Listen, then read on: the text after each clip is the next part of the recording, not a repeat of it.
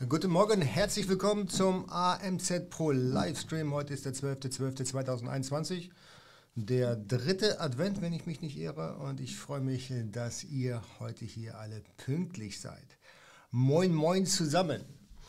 Jawohl, heute haben wir ein sehr spannendes Thema am Start, deswegen habe ich auch echt nicht viel Zeit. Ich muss heute übrigens auch pünktlich hier Schluss machen. Wir haben noch äh, ein Familienfest hier zu zelebrieren, wo wir Gastgeber sind.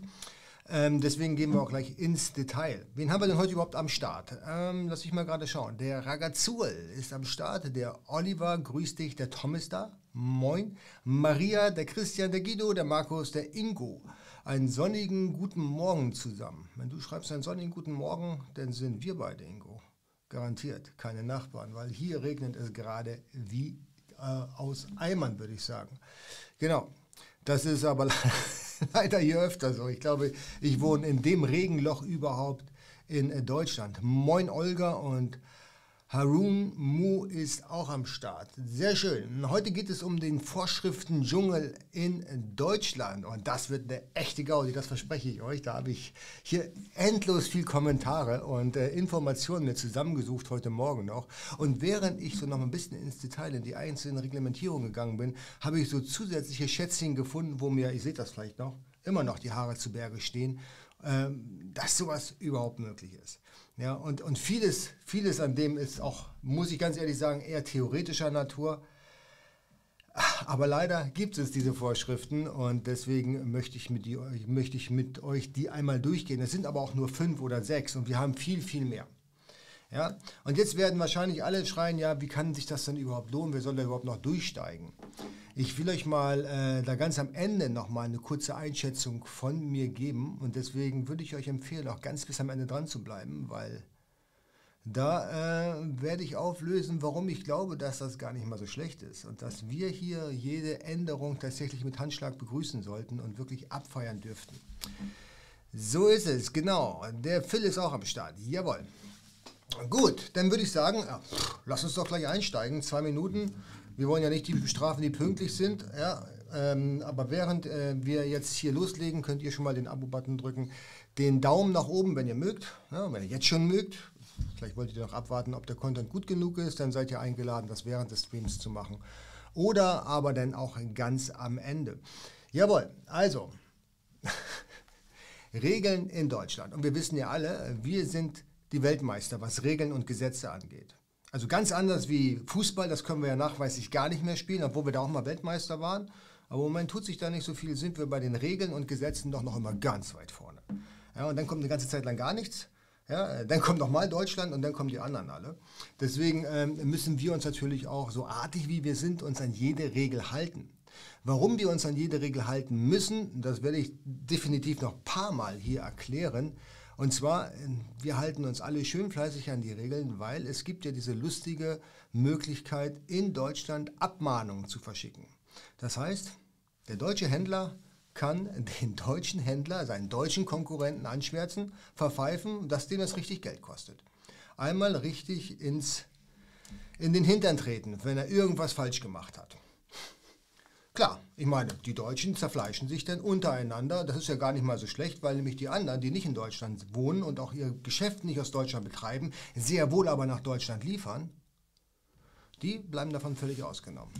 Oder hat jetzt hier irgendeiner, der nicht in Deutschland sein Unternehmen angemeldet hat, und die Frage ist jetzt ernst gemeint, hat irgendein nicht deutscher Unternehmer, der hier zuschaut, jemals von einem deutschen Rechtsanwalt eine Abmahnung bekommen?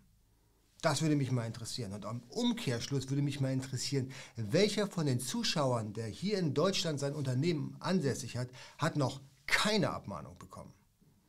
Auch das wäre sicherlich mal ganz interessant. Der Peter sagte, gut, dass der Peter das sagt, ich halte mich da komplett raus.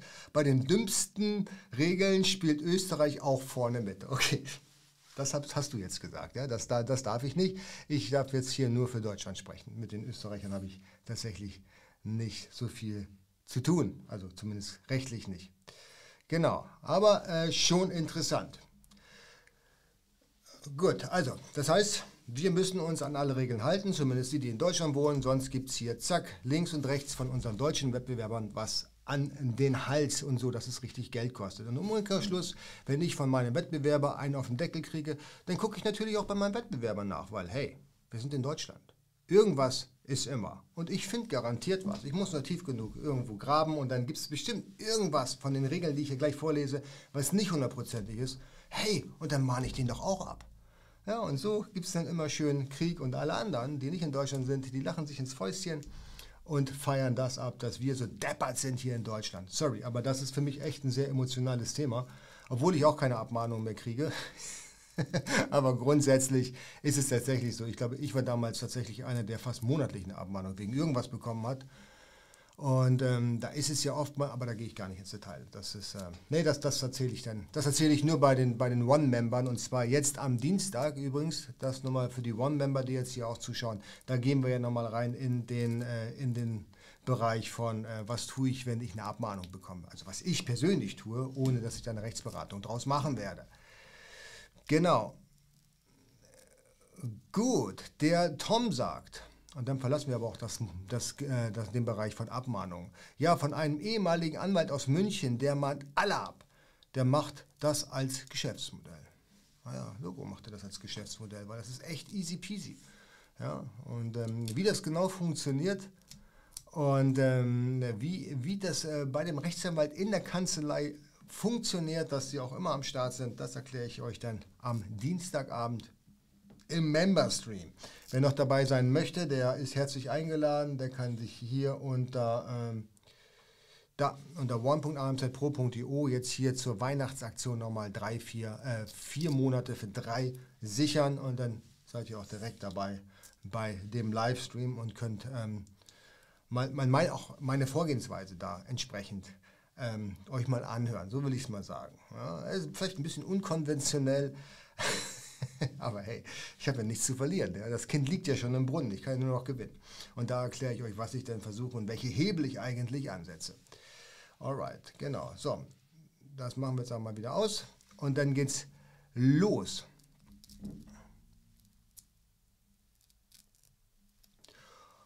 Gut, so. Dann äh, haben wir jetzt schon mal eine Frage hier. Nee, ich glaube nicht. Genau. Gut, dann geht's los. Alles klar. Es geht los mit der Impressumspflicht, die wir äh, nach Paragraph 5 des Telemediengesetzes seit 2007 zu erfüllen haben.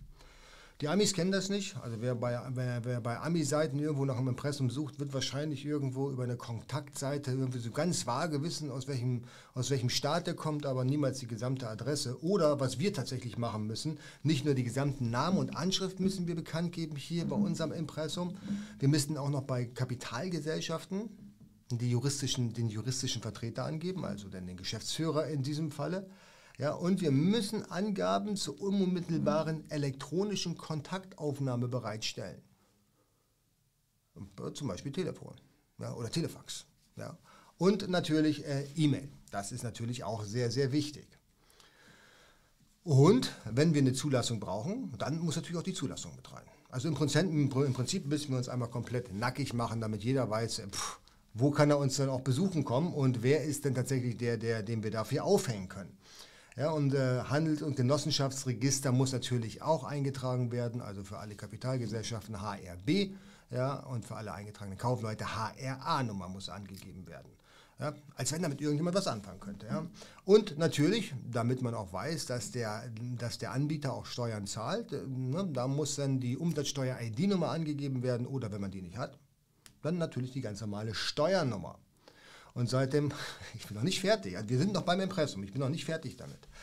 Ja, und seit dem 24.10.2015, da muss auch noch die WEEE-Nummer angegeben werden, also die Nummer, die man äh, bekommt, wenn man sich bei, ähm, bei, ähm, bei dem Elektro-G-Gesetz angemeldet hat.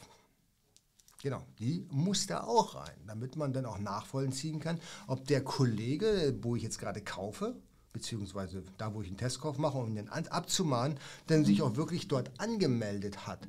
Ja, äh, denn, und das wissen, ich weiß nicht, dass viele wissen, aber es muss rein im, im Register. Äh, und zwar ab dem 24.10.2015 wurde das entsprechend geändert. Ja, früher war es auf der Rechnung, musste es notwendigerweise drauf und heute muss es schon drauf beim Anbieten. Also sobald das Angebot online gestellt wird, muss der Käufer oder der Wettbewerber nachweislich schauen können, hey, was für Nummer hat der Kollege eigentlich? Ja, und äh, das Ganze ist dann nach Paragraph 6 äh, Absatz 3 des Elektro-G-Gesetz Neufassung. So sieht's aus. Genau. Und natürlich den Link zur Schlichtbeilegung oder zur, äh, zur Streitschlichtung, so heißt es, nicht vergessen. Und Achtung, dieser Link, und jetzt kommt es total absurd, muss anklickbar sein. Und wenn der nicht anklickbar ist, guess what? Dann kannst du eine Abmahnung bekommen. So, und jetzt frage ich mich jetzt tatsächlich, Ganz ehrlich, liebe Leute, wenn, wenn ich einen deutschen Händler sehe, der hier möglicherweise ähm, den Link bei der Streitschlichtung nicht anklickbar hat, ja, nicht ausgewiesen hat, aus welchem Grund sollte ich den denn abmahnen? Das hat, der hat null Wettbewerbsvorteil dadurch. Ja, das ist ein totaler Unfug, sowas zu tun. Wenn ein Wettbewerber natürlich bösartigerweise mir irgendwie ähm, Schaden zufügt oder mich ähm, geschäftlich irgendwie einschränkt, okay, ja, dann kann ich vielleicht verstehen, dass man nach erster Kontaktaufnahme ihm möglicherweise noch eine Abmahnung schickt. Aber irgendwann hört es doch immer auf, vernünftig zu sein, oder? Jetzt mal ganz ehrlich. Ganz ehrlich, das ähm, ist für mich der größte Blödsinn, den es gibt. Absolut. Jawohl, genau. So, so, das war Impressum. Und jetzt geht ihr mal bitte auf euer Impressum und schaut, ob ihr wirklich alles drin habt. So komplett alles, was ich gerade vorgelesen habe. Also kompletter Name, juristische Vertretung, E-Mail, zusätzliche elektrische, äh, äh, elektronische Kontaktaufnahme, Handelsregisternummer, Umsatzsteuer-ID-Nummer oder Steuernummer beim Finanzamt. Wenn ihr denn euch registriert habt äh, für Elektronik, die WEE-Nummer, ja, und das Ganze auch noch mit einer Streitschlichtung und anklickbaren Link abgeschlossen. Ne? So, genau. Der, ja, genau. Easy HQ sagt, Recht und vernünftig gehören nicht in einem Satz. Nein, eigentlich müsste mir jetzt hier direkt die Zunge verdampfen, wenn ich das wirklich deutsches Recht und Vernunft in einem Satz erwähne. Dann sollte mir eigentlich schon von Rechts wegen der Mund verboten und zugenäht werden für immer. So sieht's aus, genau. Aber so ist es nun mal. Ja, und das wird abgemahnt. Und das sind wirklich für jeden Rechtsanwalt ein Fest, weil das ist für ihn völlig easy nachzuvollziehen. Er macht ein paar Screenshots und zack geht die Kiste ab. Wo auch die Kiste abgeht, was die nächste große Falle ist und wo wir uns wirklich darauf ähm, äh, konzentrieren sollten, wenn wir in Deutschland anbieten und abmahngefährdet sind, das ist die nächste ähm, Reglementierung und zwar die Preisabgabeverordnung. Wir müssen ja alle unsere mündigen, mündigen Bürger schützen. Ja, wir müssen ja für unsere Bürger, Bürger wirklich eine ganz glasklare Preispolitik darstellen. Es darf nichts, es darf nichts, nichts missverständlich sein. Ja, auch wenn es nach, nach einem gesunden Menschenverstand klar sein sollte, müssen wir es immer noch ausstaffieren. Das ist auch okay, da habe ich auch nichts gegen. Ähm, aber ich will es hier nochmal kurz zusammenfassen, was wichtig ist bei unserem Business, weil wir ja hauptsächlich an Endverbrauchern verkaufen, müssen wir natürlich die Preise inklusive Mehrwertsteuer darstellen.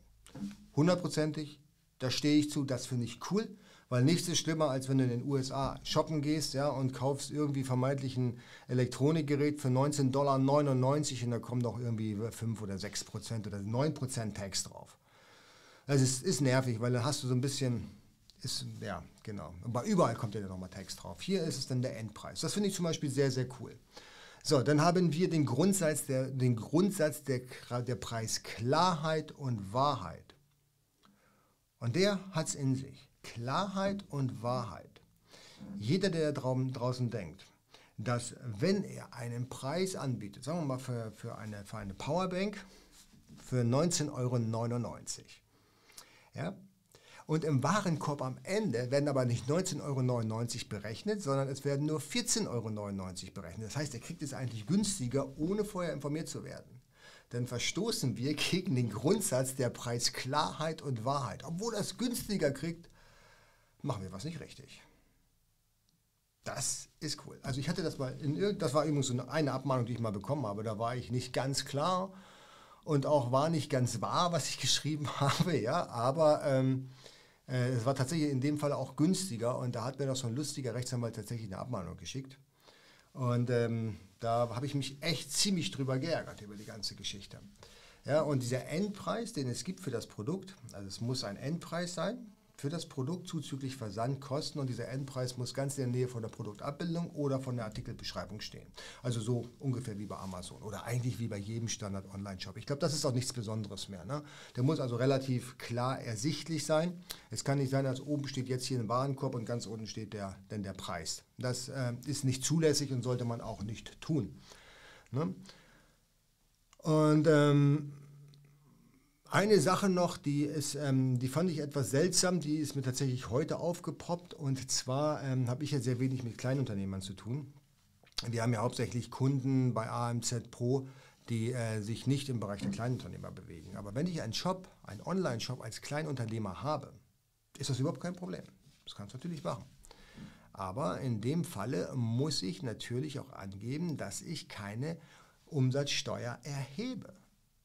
Ja, ich, es gibt keine Mehrwertsteuer in, auf meinen Produkten, weil ich erhebe sie einfach nicht, weil ich ein Kleinunternehmer bin. Das muss der Endkunde wissen. Ja, möglicherweise ist der Endkunde ja Geschäftsmann und rechnet damit, dass, hey, das ist inklusiv dann 19 Prozent. Ja, und ähm, dann ist es doch plötzlich, und die 19 Prozent kann ich dann als Vorsteller wieder geltend machen und plötzlich geht das nicht.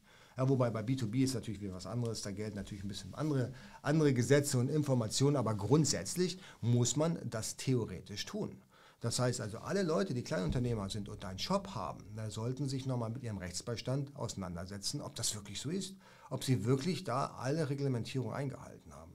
Ne, weil das sollte eigentlich auch nicht in den AGBs verklausuliert sein.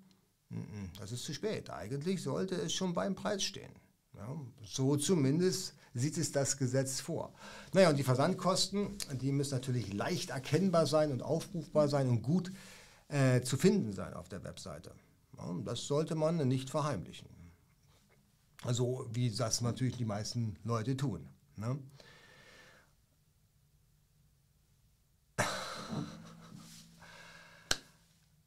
Und jetzt kommt das, wo, wo, mir wirklich die Haare zu Berge gestanden haben. Und ich habe auch noch nie gehört, dass, äh, dass äh, sowas mal in irgendeiner Art und Weise abgemahnt worden ist. Aber vielleicht, vielleicht hat das jemand von den Zuschauern hier schon mal erlebt. Und zwar das Thema Preissuchmaschinen. Und zwar ist es so, obwohl die Preissuchmaschinen ein, eine, ein Service von Dritten ist, ist man als Händler, der dort gelistet ist, auch verpflichtet zu überprüfen, ob die Informationen dort der Wahrheit und der Vollständigkeit entsprechen. Das heißt, wenn, wenn ich bei Idealo oder, oder ähm, günstiger.de gelistet bin, dann muss ich überprüfen regelmäßig, stimmt das denn auch wirklich da alles? Ja, sind da die Versandkosten richtig ausgewiesen? Ist die Lieferzeit beispielsweise richtig ausgewiesen? Weil die Lieferzeit müssen wir auch angeben, das habe ich hier gar nicht aufgenommen, aber theoretisch müssten wir die auch angeben. Ja, also da, da muss man drauf achten. Wenn wenn man bei Preissuchmaschinen gelistet ist, dass man da immer ein Auge drauf hat und schaut, hey, sind da alle Angaben wirklich richtig? Ansonsten ist bei der Preisabgabeverordnung relativ schlechte Laune, wenn das rauskommt, dass da irgendwas nicht passt. Zumindest das, was der letzte Gesetzgeber sich da rausgelassen hat. Ne? Hört sich komisch an. um ehrlich zu sein, ist es auch. Sehr komisch. Hey, aber wir sind in Deutschland und ich lese nur das vor, was man überall lesen kann. Ich habe die nicht gemacht, die Gesetze. Ja. Genau, alright. Gut. Da, der Oliver sagt, und er spricht mir gerade aus dem Herzen, typisch Deutschland, anstatt sich auf eigenen Erfolg zu konzentrieren, lieber schauen, was die anderen, wie man die anderen anschwärzen kann. Genau, schlechtes Karma. Ja, und vor allen Dingen macht man damit nur die Händler stark, die man sowieso nicht greifen kann. Ne? Und die, mit denen man sich theoretisch dann verbünden und eine Allianz schmieden kann, mit denen hat man sich das dann auch schon direkt versaut. Ne? Der Jo sagt, ich bin ein Schweizer Unternehmen, aber könnte natürlich auch Abmahnung aus Deutschland bekommen und habe dies auch schon. Okay, dann bist du einer tatsächlich, der ist das erste Mal, höre ich das erste Mal, dass es so ist. Und zwar ähm, habe ich mich mal mit einem Rechtsanwalt unterhalten, warum es denn tatsächlich so ist, dass man keine Abmahnung im Ausland bekommt. Und der Rechtsanwalt sagte, ja, weißt du, das ist ein bisschen schwierig. Ja? Wir wissen, wir haben nicht die, wir, wir sehen da im Moment keinen Erfolg drin. Dann nehmen wir doch lieber die, die, wo wir garantierten Erfolg sehen, nämlich die, die aus Deutschland sind. Und die äh, aus dem Ausland, die umschiffen wir einfach. Kurze Geschichte von mir, um das wirklich jetzt mal abzuschließen, diesen Punkt Abmahnung. Ich bin, ich habe hab ich ja vorhin schon erzählt, es gab Zeiten, da habe ich wirklich ähm, regelmäßig Abmahnung bekommen. Ich würde sagen monatlich. Und dann monatlich auch dann so in so, so drei, ja, in so vierstelliger Höhe meistens. So meistens so um die 2.000 bis 3.000 Euro. Ne? So, das war dann so 2000 und das war so von 2010 bis 2012, würde ich sagen. Ja, genau, das war diese Zeit. Ne? Da war ich ein bisschen wild unterwegs, so mit automatisierten Skripten habe ich mich dann befleißigt und die sind manchmal ein bisschen amok gelaufen und haben da auch mal ein paar Lizenzrechte verletzt. Alright, habe ich jetzt, äh, ist okay. Ich, also ich will mich dagegen nicht beschweren. Ich habe das Skript nicht richtig programmiert und es gab eben tatsächlich auch die Lizenz- und Urheberrechtsverletzungen, die ich dann natürlich auch äh, bezahlt habe. In einem gewissen Umfang natürlich. So, äh, und dann bin ich, äh, von, äh, bin ich nach Spanien gegangen. Ja, 2012 oder 2013 bin ich dann nach Spanien gegangen und habe genau das gleiche gemacht mit genau diesen kaputten Skripts, die ich natürlich genauso programmiert habe, beziehungsweise ich habe sie damals dann auch nicht geändert. Und seitdem habe ich keine Abmahnung mehr bekommen. Ja, obwohl ich genau das gleiche gemacht habe. Und ich garantiere euch, dass äh, da sicherlich sehr, sehr viele Rechtsanwälte auf meinem Impressum waren. Und als sie Spanien gelesen haben, haben die sofort gesagt, komm, lass mal sein. Aber warum das denn tatsächlich so ist, dass man wenig Abmahnungen bekommt, gerade in der, in der, in der Bildrechtsverletzung, äh, wenn man nicht in Deutschland wohnt, das hat einen Grund, wie, wie, wie die Mandatschaft übernommen wird. Und das erkläre ich dann am Dienstag dann im Member-Stream. ähm, ja, genau. Alright, gut, also Preissuperschienen, verrückte Welt. So, der Tom sagt, beim Auto ist es noch viel lustiger. Das kann sein, das weiß ich gar nicht. Der Ingo sagt, er braucht mal die Luzidnummer auch im Impressum. Da kommen wir später noch zu. Ich markiere mir das mal. Also das Verpackungsgesetz, das geht später noch. Äh, so.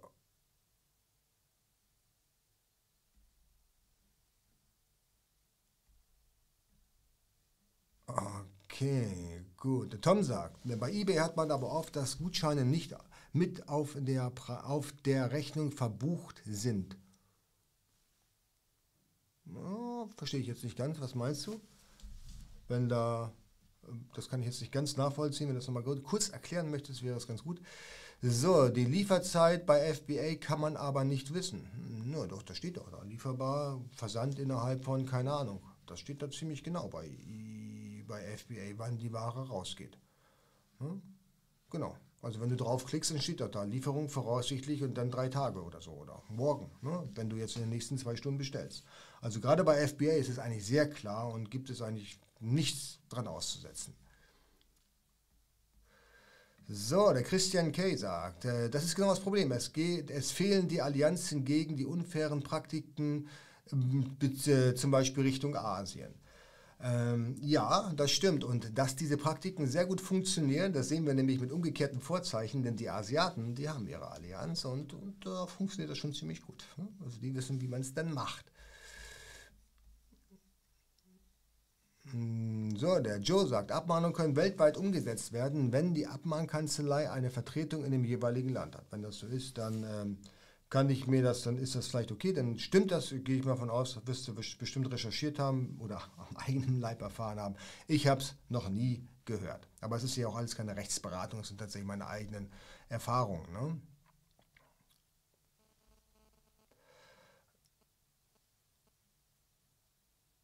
Okay, so. Wenn, na, wenn eBay Aktionen fährt, zum Beispiel 50 Euro Rabatt, Ware kostet 999 Euro, du bezahlst 949 Euro, aber auf der Rechnung steht trotzdem 999 Euro. Das ist unschön. Das bringt ja deine gesamte Buchhaltung durcheinander. Was für ein Unfug ist das denn? Also habe ich noch nicht gesehen tatsächlich, aber ich kaufe ja auch nicht bei eBay im Sonderangebot, ich zahle noch den kompletten Preis. Ne? Deswegen. so sieht's aus, genau. So, gut, aber ich will jetzt gar nicht auf die Abmahnung so eingehen. Wenn, wenn ihr euch denn für Abmahnung wirklich so interessiert, dann äh, lasst es mich mal in den Chat wissen. Dann können wir mal eine extra, extra nochmal Session machen für Abmahnung. Äh, die mache ich jetzt ja schon mit den One-Mitgliedern am Dienstag, aber dann können wir vielleicht nochmal drüber plaudern und vielleicht kann ich da mal hier so einen Rechtsanwalt einladen, der uns mal ein bisschen was erzählt über Abmahnung. Ja, könnte vielleicht ganz interessant sein. Ne? Gut. So, dann haben wir, was haben wir denn? Genau, wir hatten Impressum. Wir hatten äh, die Preisabgabeverordnung. Und bei der Preisabgabeverordnung, da gibt es auch so eine kleine, kleine Geschichte, und zwar bei Pre Preisvergleichen, Nachlässen und Rabattaktionen. Weil wir wären ja nicht Deutschland, wenn wir da auch reglementiert werden müssten. Na, als Händler sind wir ja im Prinzip überall in der, in der Reglementierung drin. Das bedeutet, äh, Preisvergleiche sind in der Tat zulässig. Das heißt, ich darf sagen, hey, mein Produkt ist günstiger als das Produkt. Ja, also zum Beispiel könnte man sagen, äh, meine Powerbank ist günstiger als die Powerbank von, pff, keine Ahnung, äh, Anker. Ne? So, das ist richtig. Aber auch nur dann, wenn ich ähm, wesentliche Bestandteile des Produktes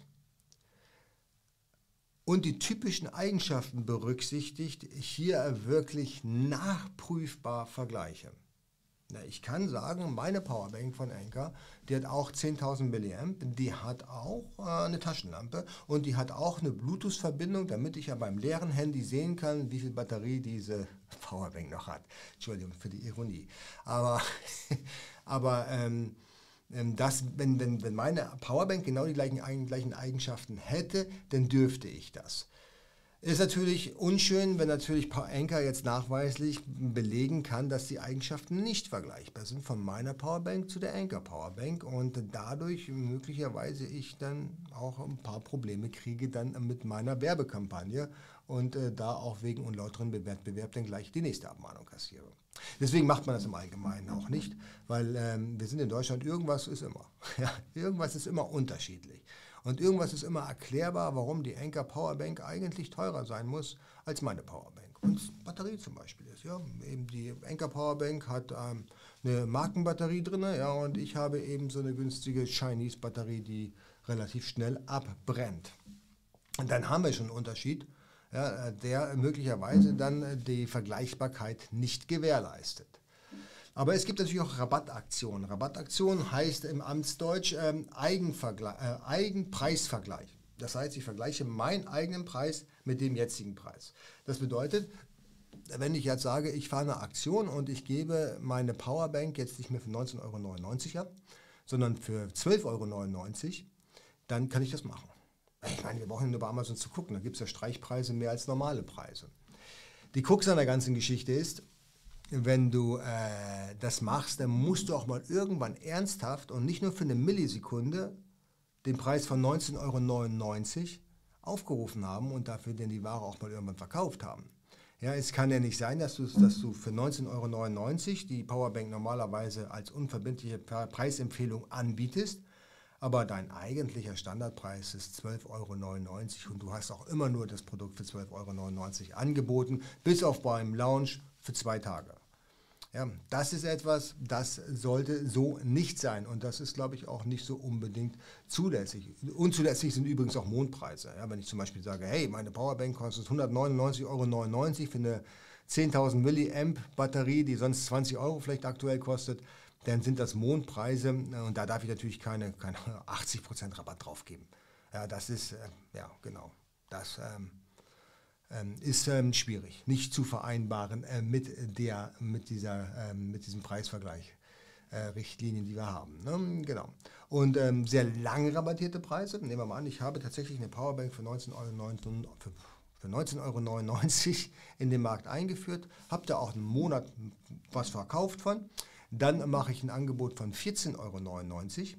Ja, habe einen Streichpreis drin und diesen Streichpreis lasse ich jetzt 65 Jahre bestehen.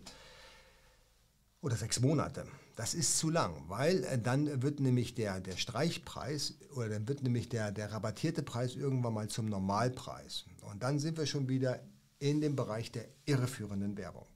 Und das ist nicht erlaubt in Deutschland. Ja, irreführende Werbung findet der Benutzer nicht gut. Alright, gut.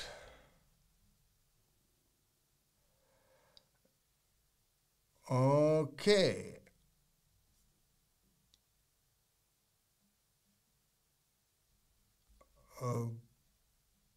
Gut, da haben wir den Hugi, SOSOS, Versand, hi, versand.de nach äh, USA, FBA. Wie funktioniert die Zollabwicklung in den USA? Da kommt auch an, wie du es verschiffst. Wenn du ganz normalen Carrier nimmst, ähm, dann kümmert sich ja der Carrier drum, genauso wie du es dann von, von China nach Deutschland verschiffst. Ne? Achte darauf, dass du da die, die entsprechenden Grenzen nicht überschreitest. Ja, also ich, wie hoch waren die nochmal? 800, 900 Dollar. Ich glaube, wenn, das, wenn, wenn du den nicht überschreitest, dann ist es relativ einfach, die Ware zu importieren. Wird es mehr, dann, äh, dann wird es schon sehr kompliziert. Also versuch mal das, wenn du, wenn du schon verschiffst, dann, ähm, genau, dann, ähm, na, du weißt schon. Der Guido sagt, ha, fast wie bei, wie bei Udemy, da sind all, überall Kurse für 199 Euro drin, die 90% runtergesetzt sind. Je nach Browser sogar zeitgleich verschiedene Preise. Ja, absolut. Das würde wahrscheinlich, wenn, wenn Udemy ein deutscher Anbieter wäre, dann würde das möglicherweise äh, einige Probleme nach sich führen. Weil ich glaube, ich weiß gar nicht, hat jemand von euch Udemy-Kurse gekauft zum regulären Preis? Ich bin ja auch bei, bei Udemy sehr aktiv. Oder ja, genau, ich bin da aktiv. Ich habe ja da mein, äh, mein Import Secrets drin, was auch wirklich sich gut verkauft. Und ich, ich kann mich nicht erinnern, dass irgendjemand das zum normalen Preis gekauft hat. Ich glaube, das gibt es auch gar nicht. Die Leute erwarten, dass der Kurs bei Udemy 9,99 Euro oder ich glaube unter 20 Euro ist, glaube ich. Ab 20 Euro ist die Schmerzgrenze, da kauft es keiner mehr. Na? Also, ja. Und ein kleiner Tipp von mir, ihr müsst nicht mehr bezahlen. Wie der, wie der Guido schon sagte, hey, du wartest einfach das Wochenende ab oder du gehst auf, auf Udemy, legst den Kurs für 199 Euro in den Warenkorb, und führst den Kauf nicht zu Ende und dann drei, vier Tage später bekommst du dein Special Offer genau für diesen Kurs. Hui, na so ein Zufall, wollte ich sowieso kaufen und dann hast du ihn schon gekauft. Ne? Alright, genau. So, der Guido sagt, ah, siehst du, der Sparfuchs, ich habe deinen Kurs, hat 12, 10 oder 12 Euro gekostet. ja, genau, das ist es. Genau so sieht es aus. Ne? Mehr kann man da tatsächlich auch nicht erwarten. Nee, also der, äh, der Kurs kann ich, der Guido sagt jetzt oder 20, ich weiß nicht mehr genau. Ich kann dir wohl ziemlich sicher sagen, dass du ihn für 10 oder 12 Euro bekommen hast, weil ähm, die, ähm, die Verkaufszahlen waren, glaube ich, maximal, glaube ich, bei 12 oder 13 Euro für den Kurs. Hm? Hat niemand teurer gekauft. Ne? Aber es ist halt so. Ist halt Udemy. Da muss man sich dran gewöhnen. Ja, also die ganzen Goldgräber da draußen, die denken, hey cool, ich kann den Kurs, den ich jetzt abgefilmt habe, jetzt für 199 Euro verkaufen und ich sehe ja, dass da jetzt, keine Ahnung, 5000 eingeschriebene Studenten sich diesen Kurs schon gekauft haben. Ja, dann rechnen die schon den Kopf.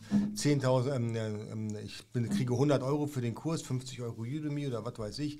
Und ich habe den 5.000 Mal verkauft. Ja, ich bin ja genauso gut wie mein Wettbewerber, habe dann 50.000 Euro. Dafür drehe ich gerne einen Kurs. So ist das tatsächlich nicht. So funktioniert Udemy auch nicht. Alright, so jetzt haben wir die ersten drei Punkte schon durch. Das heißt Impressumspflicht, Preisabgabeverordnung und ähm, eben die Preisgestaltung. Dann kommen wir jetzt zur Produktkennzeichnungspflicht und da gibt es ja wieder einige äh, Änderungen in der Überwachung. Es gibt keine neuen Reglementierungen, ja, weil viele denken, mit der neuen Marktüberwachungsverordnung sind auch neue Reglementierungen entstanden. Nö, das ist nämlich eine Verordnung. Verordnungen setzen Gesetze durch. Und äh, da ist es nur dass ähm, wir da ein paar Marktakteure mehr an Bord haben, die ein Auge drauf werfen auf unsere Produkte. Und deswegen hier nochmal.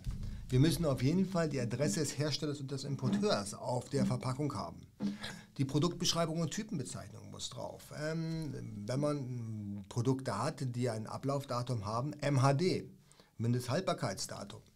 Unverträglichkeiten müssen ebenfalls mit notiert werden und dann eben je nachdem, wenn man Elektrogesetz, äh, Elektroprodukte hat, eben CE, die Mülltonne ja, oder eben Textillabel. Und das Ganze muss auch auf dem Produkt angebracht werden, wenn es dann technisch und wirtschaftlich vertretbar ist. Jetzt gucke ich hier gerade. Ah ja, pass auf. So, hier beispielsweise, wenn man das sieht, hier, das kann man nicht sehen, dann macht aber nichts, glaubt es mir, wenn ich euch das erzähle. Und zwar steht hier, ist hier das CE-Zeichen drauf, das kann man glaube ich noch erkennen. Ja, und ähm, die Mülltonne ist hier auch drauf mit einem Strich drunter. So, mit dem Strich drunter ist richtig. Was drauf drauf ist, ist Rost. Das ist nicht nur überflüssig, das ist hier auch nicht zulässig, aber das ist eine ganz andere Geschichte. Aber was hier eben fehlt, und deswegen dürfte man dieses Produkt jetzt auch nicht mehr in den Verkehr bringen, hier wäre genug Platz drauf, um noch den, den Hersteller mit ähm, zu verewigen auf diesem Aufkleber. Ja, und ähm, der steht nicht drauf. Das heißt, jetzt aktuell dürfte man dieses Produkt nicht vertreiben, weil hier wäre genug Platz, um, dieses, um die Kennzeichnungspflicht auf dem Produkt selber umzusetzen. Bei Artikeln, die besonders klein sind, ja hier beispielsweise diese Kopfhörer, ja, so, da kann man das nur sehr, sehr schlecht. Das sind hier Bose-Kopfhörer, da steht der Brand zwar noch drauf, aber ich könnte jetzt hier nur sehr schlecht ähm, die gesamte Adresse von dem Hersteller aufbringen. Deswegen ist es hier in Ausnahmefällen möglich, diese Kennzeichnungspflicht auf die Verpackung zu übertragen. Wichtig ist, ähm, dass man das auch nicht vergisst, dass diese Kennzeichnungspflicht lesbar, sichtbar und dauerhaft angebracht werden muss. Ja, also es macht keinen Sinn, Sinn, diese Produktkennzeichnungspflicht auf der Innenseite der, der, der Schacht, der, der, des Cases hier zu bringen, wo es keiner sehen kann. Das muss schon von außen und es muss dauerhaft angebracht werden. Und hier ist ein Aufkleber drauf. Ja, kann man das hier sehen, wenn ich jetzt hier so ein bisschen abknibbel, siehst du hier? Das kann ich jetzt, könnte ich jetzt theoretisch abziehen. Ne? Kann man das sehen? Ja, kann man sehen. Ne? Genau. Das heißt, das wäre jetzt zum Beispiel auch nicht zulässig, weil es ist nicht dauerhaft. Ja, das müsste drauf gedruckt sein oder gestanzt sein, beziehungsweise hier in, in der Form mit drin sein, dass man das dann eben nicht entfernen kann. Ja, äh, genau. Also, das sind die Reglementierungen, äh, die es schon immer gegeben hat. Jetzt allerdings, seit Mitte 2021, ähm, hat unsere, ähm, haben unsere völlig überlasteten Behörden einen Verbündeten gefunden. Naja, was heißt gefunden? Die haben die einfach verpflichtet, indem sie die Marktüberwachungsverordnung ins Leben gerufen haben. Und da haben sie alle äh, Marktakteure mit an Bord geholt, die entweder Ware lagern, die Ware verpacken und die Ware verschicken. Lagern, verpacken, verschicken, das hört sich verdammt nach FBA an. Und genau so ist es auch. Amazon ist bei der Marktüberwachungsverordnung voll mit drin.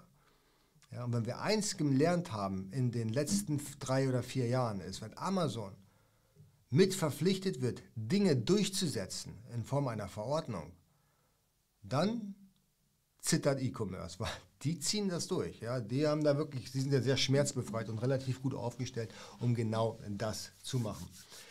Wenn ihr ähm, die, ich habe ein Buch über Produktkennzeichnungspflicht geschrieben, das könnt ihr euch völlig kostenfrei herunterladen. Den Link findet ihr unten in der Videobeschreibung und dort habe ich einfach mal alle wichtigen Punkte zusammengefasst rund um das Thema Kennzeichnungspflicht. Ja, kann ich euch nur empfehlen. Unten drunter Link folgen, ausfüllen, abschicken, habt ihr dann das Dokument und da könnt ihr euch einmal durchhangeln und dann wisst ihr genau, was Tango ist. So, genau.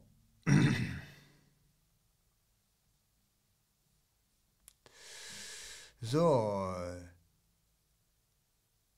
Johannes fragt, wie lange darf man einen rabattierten Preis beibehalten, bevor man wieder zu dem regulären Preis zurückkehrt?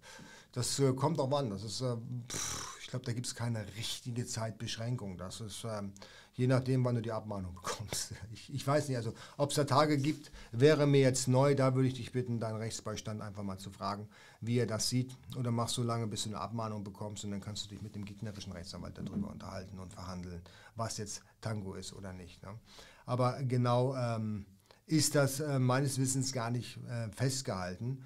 Ne? Und deswegen ist es, ähm, ja, es ist tatsächlich so ein Gesetz, Gesetz was, sich, was sich selbst reglementiert oder reguliert oder einpendelt. So wie äh, früher viele Gesetze, die, ähm, wie, die wie beispielsweise wie die Marktüberwachungsverordnung. Ja. Früher war es denn so, ähm, da hatten wir hauptsächlich deutsche ähm, Akteure hier auf dem deutschen Markt natürlich, ja, also keine Ahnung, von, bis 2010.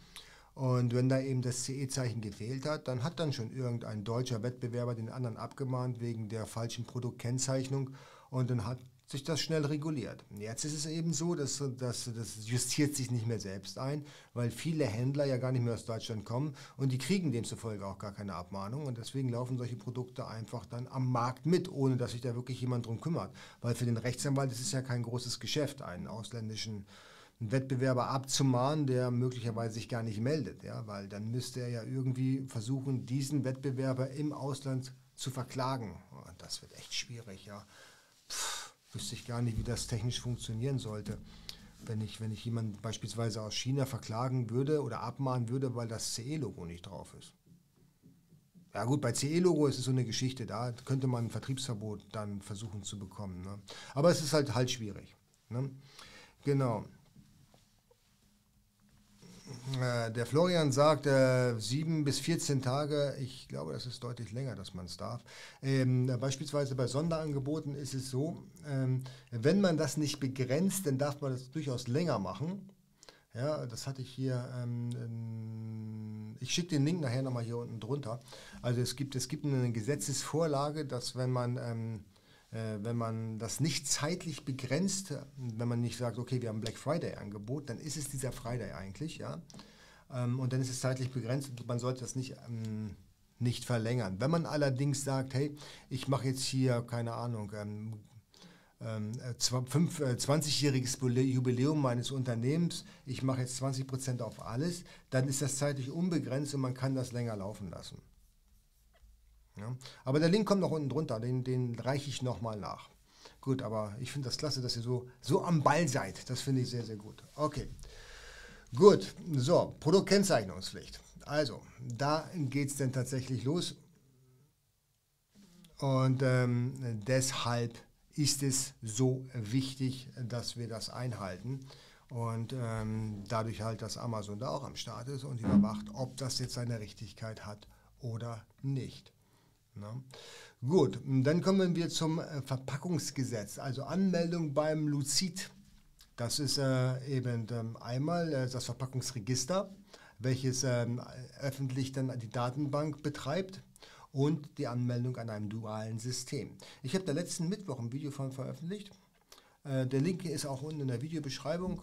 15 Minuten, die ihr euch vielleicht anschauen sollt, solltet, wenn ihr es genau wissen möchtet, wie es funktioniert inklusive dann, äh, wie man das praktisch macht. Wo gehe ich hin, dass ich mich anmelde dann oder registriere zum dualen System, wo muss ich mich registrieren und äh, beispielsweise, ähm, genau, was sind die Benefits vom grünen Punkt zum Beispiel. Ähm, beim, äh, äh, beim Verpackungsgesetz ist es so, dass man dort dann auch eine Registernummer bekommt. Denn mir ist nicht bekannt, dass man die öffentlich eintragen muss.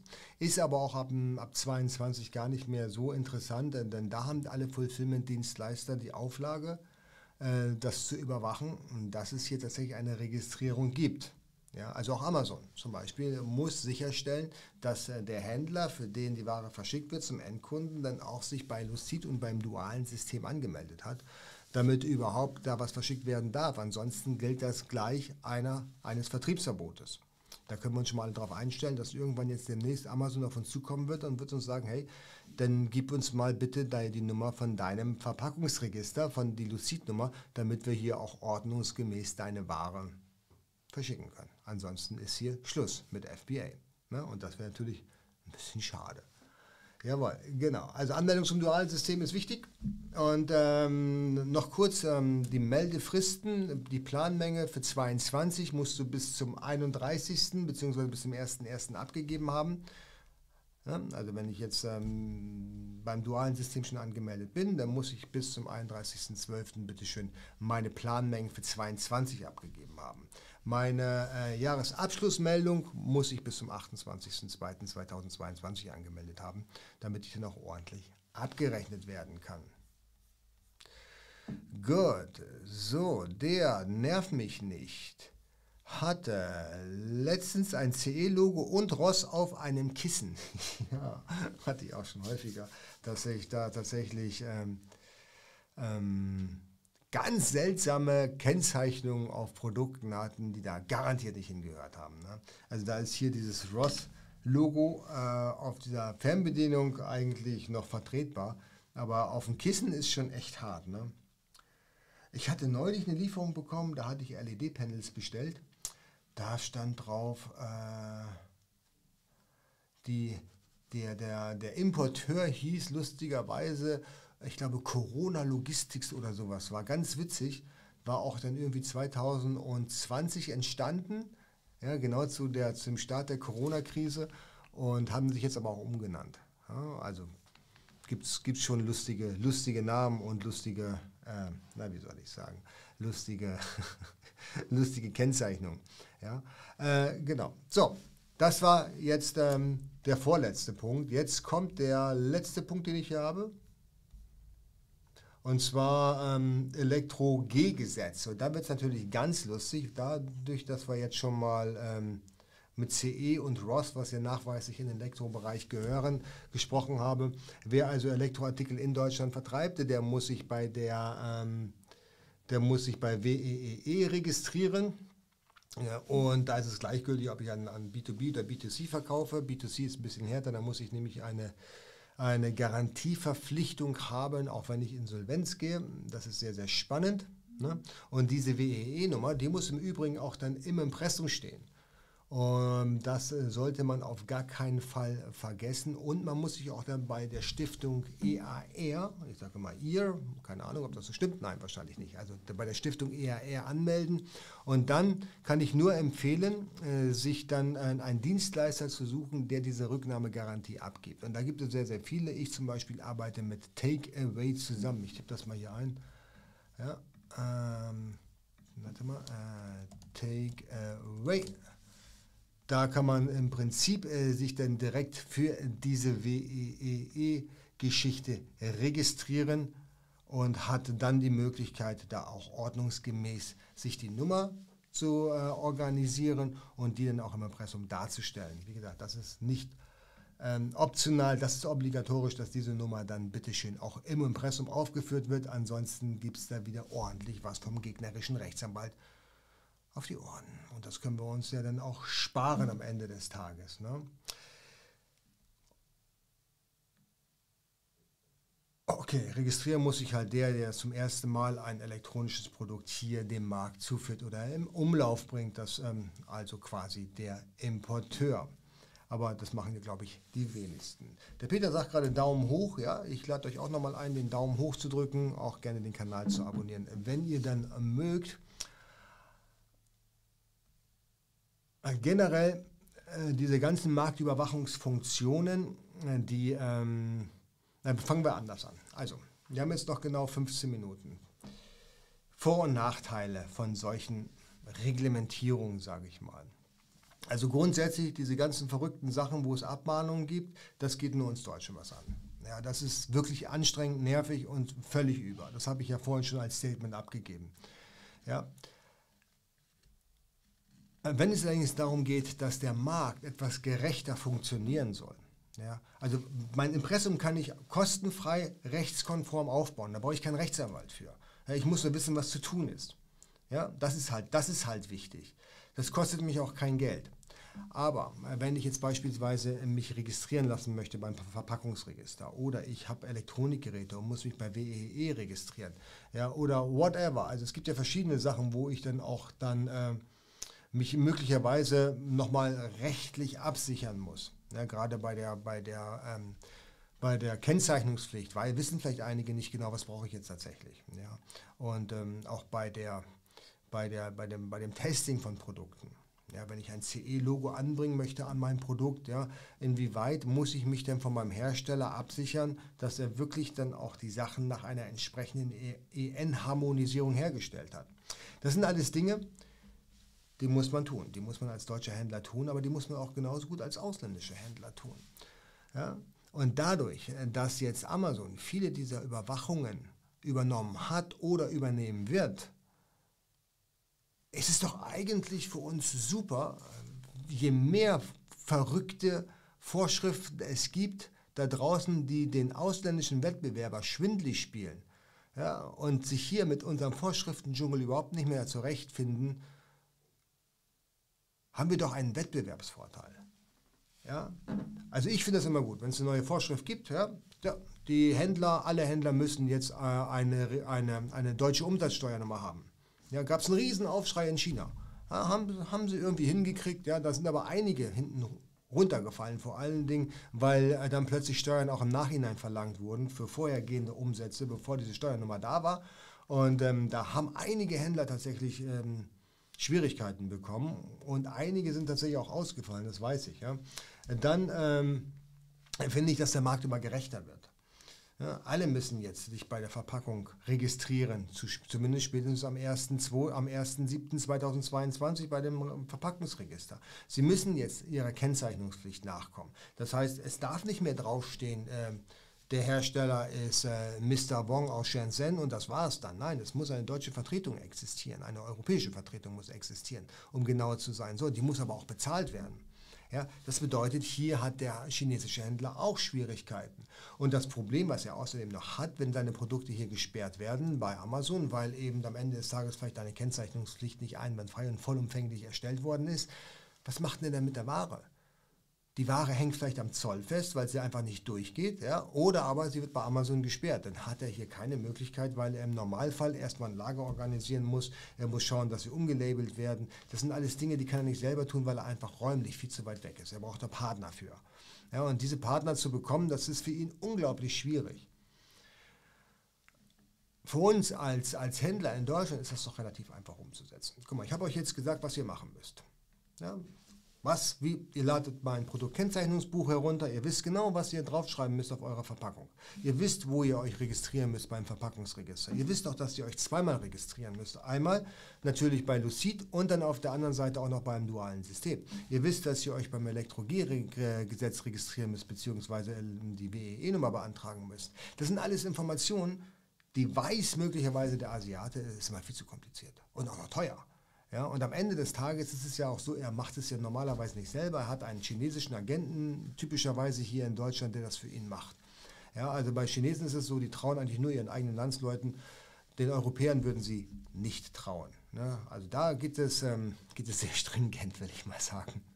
Und natürlich nimmt er auch sein Geld dafür. Natürlich nimmt auch der Mr. Wong, der in Düsseldorf ansässig ist und als Importeur auf der Produktverpackung draufsteht, entsprechend Geld dafür.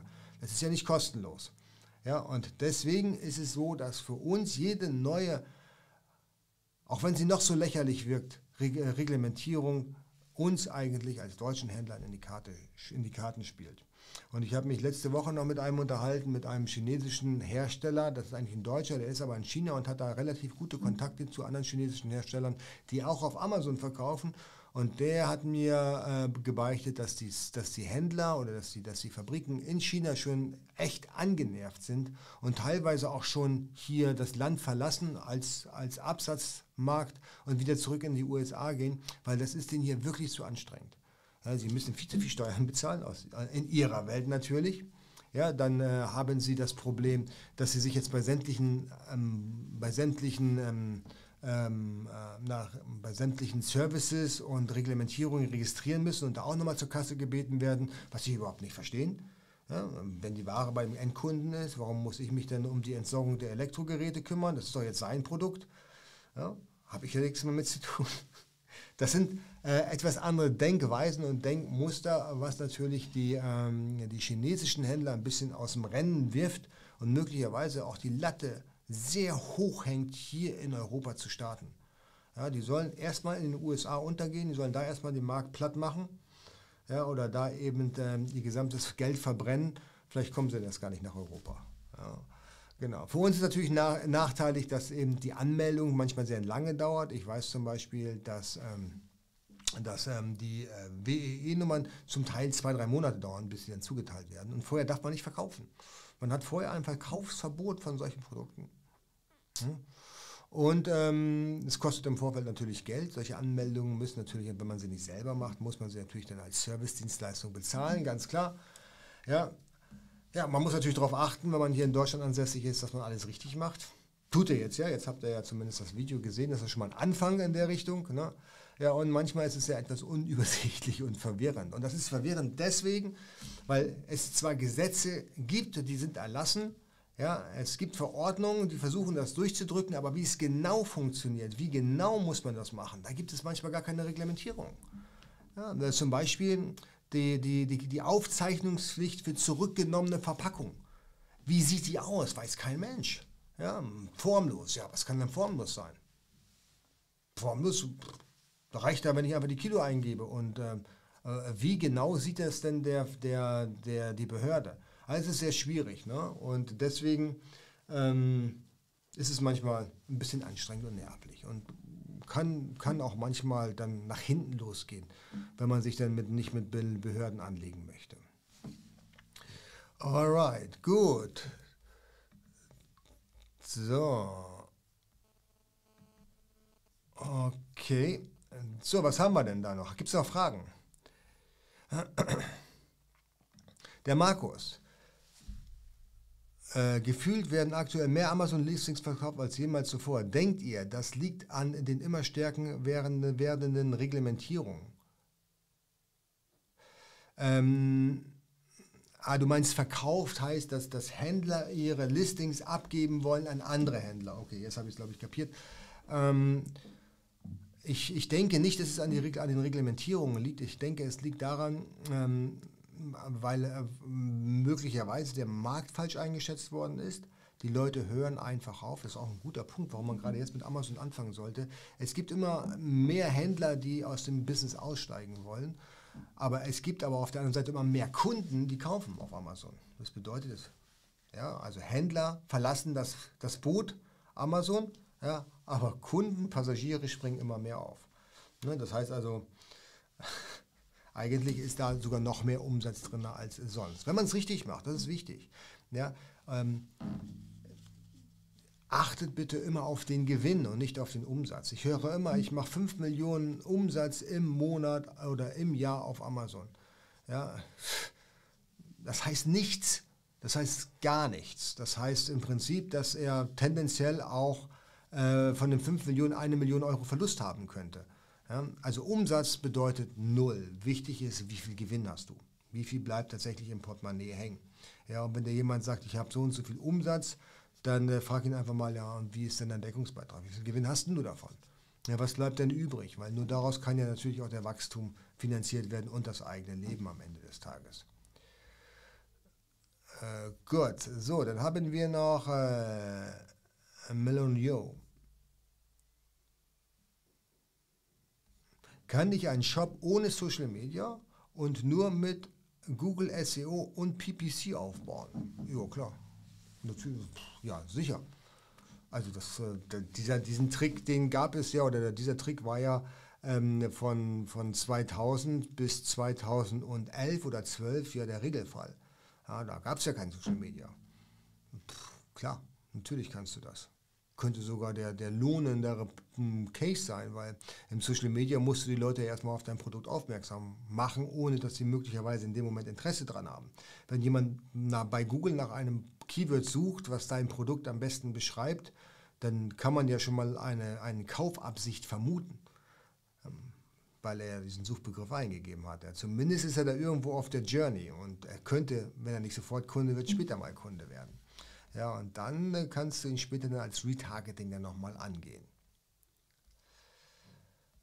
Äh, genau. Der Ingo sagt, Umsatz gleich Gewinn und von der Umsatzsteuer gehe ich shoppen. Aha, okay. Das äh, verstehe ich jetzt nicht, aber okay. Gut, gut. Kannst du ja vielleicht nochmal kurz erklären, was du damit meinst? Umsatz gleich Gewinn, das heißt, dass dein, um, dein Umsatz, den du machst, ist hundertprozentig Gewinn und von der Umsatzsteuer gehst du shoppen. Das bedeutet ja, dass du die Umsatzsteuer nicht abgibst. Das bedeutet, dass du nicht in Deutschland sitzt wahrscheinlich. Unter, unterstelle ich jetzt mal. Ne? Und da keine Umsatzsteuer abgibst. So, genau. So, nervt mich nicht, sagt. Ach so, Spaß, alles klar. Gut, gut, gut. Habe ich nicht verstanden, sorry.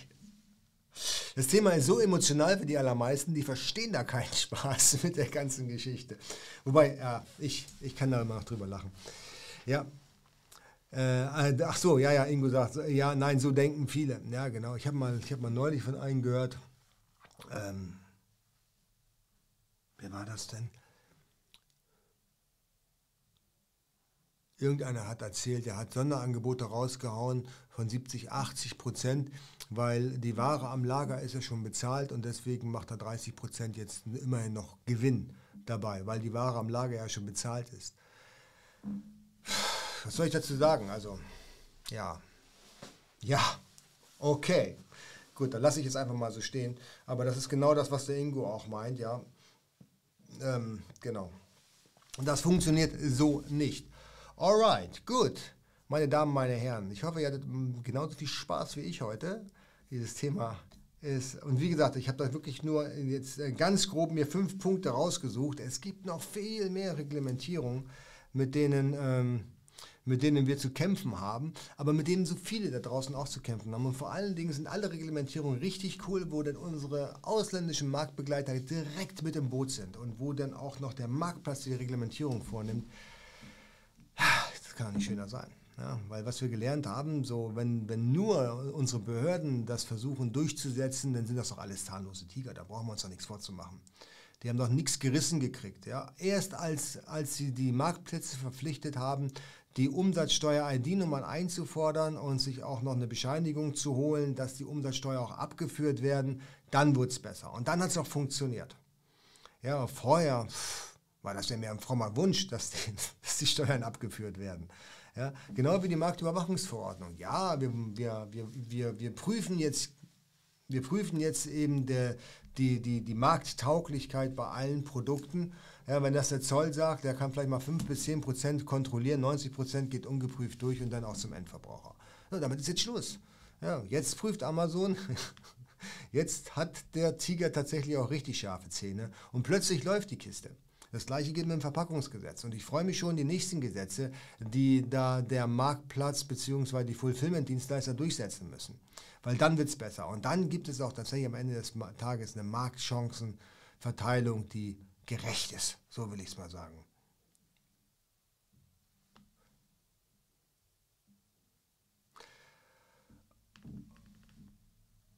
Alright, gut. So, meine Damen und Herren, es war mir eine Freude, es hat Spaß gemacht. Ich hoffe, ihr hattet auch so viel Spaß wie ich heute. Und wir sehen uns hoffentlich, nee, nächsten Sonntag könnte sein, dass wir uns nicht sehen. Das kann sein, dass ich da ein Familienfest zelebrieren muss, wo ich leider nicht hier vor Ort bin. Da bin ich tatsächlich auf einem Auswärtstermin. Und das könnte sein, dass ich euch da vertrösten muss, dann auf nach Weihnachten. Das heißt, wenn ihr nächste Woche verzichten müsst auf den Livestream, dann wünsche ich euch jetzt schon mal ein frohes Weihnachtsfest, jetzt hier Livestream-mäßig. Und wir sehen uns auf jeden Fall zwischen den Festtagen wieder. Wann ist denn dieses, wann ist denn, wann ist denn dieses Silvesterfest? Warte mal, ich muss mal gerade selber gucken. Als Selbstständiger hat man keine Ahnung, wann welcher Feiertag ist. Aber wer kennt das nicht, ne? Ähm, wir sehen uns am 26. zum zweiten Weihnachtstag wieder. Versprochen, da wird gestreamt. Am 26 wieder 10.30 Uhr. Da sitze ich dann mit meiner Mütze, die hier oben sitzt, und äh, erzähle euch dann ein bisschen, wie mein Weihnachtsfest war. Und äh, genau, und wir plaudern wieder ein bisschen über FBA. Eine Sache noch für die, die hier sind oder noch hier sind. Ihr könnt mir eine Frage noch beantworten. Ähm, ich denke immer noch drüber nach, jetzt äh, zum Anfang 22 meinen privaten Stream zu machen. Das heißt, wo ich ein bisschen mehr über, über mein Business erzähle oder über meine ganzen Businesses, die ich habe, so ein bisschen erzähle, mal außerhalb von FBA, was spannend sein kann. Ja, so ein bisschen wie Hands-on-Podcast. Ähm, der eine oder andere mag den vielleicht kennen. Und ähm, das Ganze dann auch in YouTube-Format, wo wir vielleicht auch nochmal einen Livestream machen, ähm, regelmäßig, dann vielleicht äh, sonntagsabends oder samstags morgens. Und äh, wo wir uns einfach mal über das generelle Business unterhalten und ich euch so ein bisschen mitnehme in meinen Unternehmeralltag. Wer darauf Bock hat und wen das interessiert, der lasst es mich bitte hier in, der, in dem Chat wissen, das wäre super, oder der, der die Aufzeichnung sieht, unten drunter dann in den Kommentaren. Alright, gut dann äh, würde ich sagen, Daumen hoch nicht vergessen, hat der Helmut nochmal dran erinnert. Und wir sehen uns dann am zweiten Weihnachtstag. Bis dann und frohe Weihnachten, meine Freunde.